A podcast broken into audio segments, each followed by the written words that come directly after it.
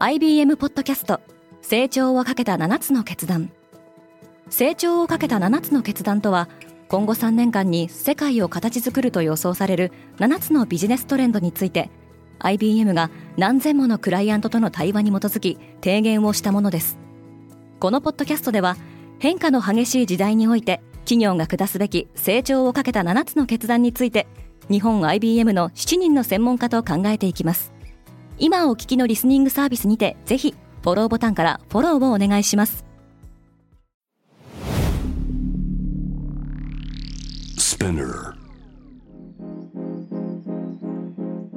おはようございます。平野真由です。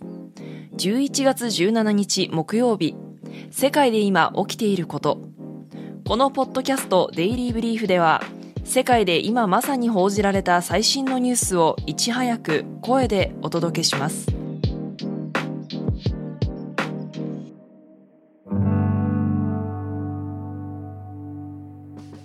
ミサイルで NATO とウクライナの見解に隔たり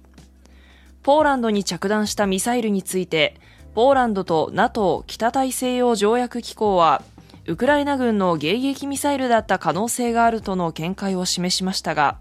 これに先立ち、アメリカのバイデン大統領も同様の立場を示していました。ウクライナのゼレンスキー大統領は、我々のミサイルではないとしています。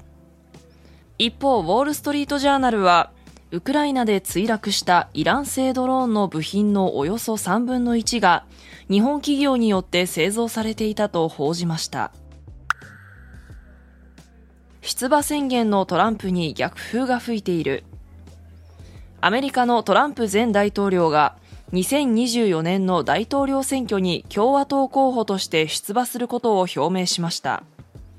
今月実施された中間選挙で共和党は予想されたほど議席を伸ばせずトランプの責任を問う声も上がっていました。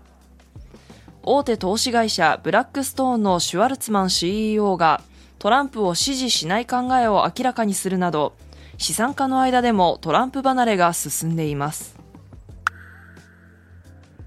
半導体メーカーの新たな一手。アメリカの半導体大手の NVIDIA は16日、AI 向けクラウドコンピューターの開発で、マイクロソフトと提携することを発表しました。同日発表された7、9月期決算によると、売上こそウォール街の予想を上回ったものの、世界的にはコンピューター需要そのものは落ち込んでいます。NVIDIA は今月に入り、アメリカ政府が定めた中国への輸出規制に抵触しない新たな半導体を中国で販売し始めたことを発表しています。パリのレンタル e スクーターが禁止されそう。フランスのパリ市議会では、市内で提供されているレンタル電動スクーターの禁止が検討されています。パリではレンタルスクーター関連の事故が多発しており、今年に入って337件の事故が起きたと報告されているほか、昨年はフランス国内で24人の死亡事故が発生しています。レンタルスクーターを禁止するかどうか、最終的な判断は市長に託されることになります。ロースクールランキングから有名校が脱退する。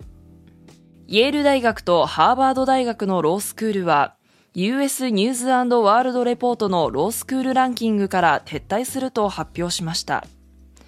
イェール大学は長年にわたってランキング1位を維持していましたが、同大学の担当者は、ランキングの指標に重大な欠陥があるとしています。上位校の相次ぐ撤退はランキングに打撃を与えそうです。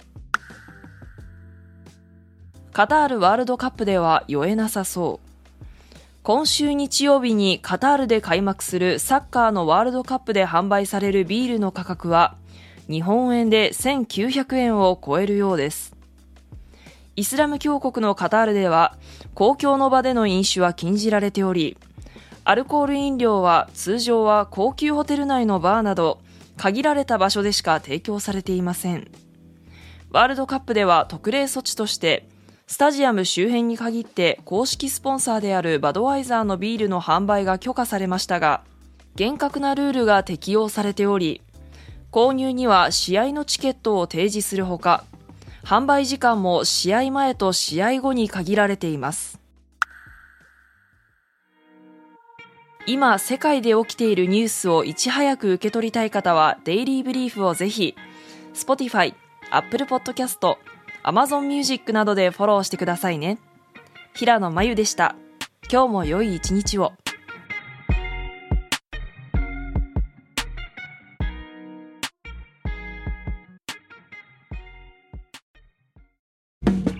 リスナーの皆様より多くのリクエストをいただいている話題のニュースを深掘りしたエピソードを週末の有料版で配信中です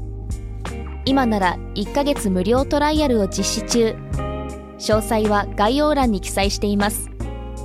この機会にぜひ聞いてみてくださいね。感想ご意見もお待ちしています。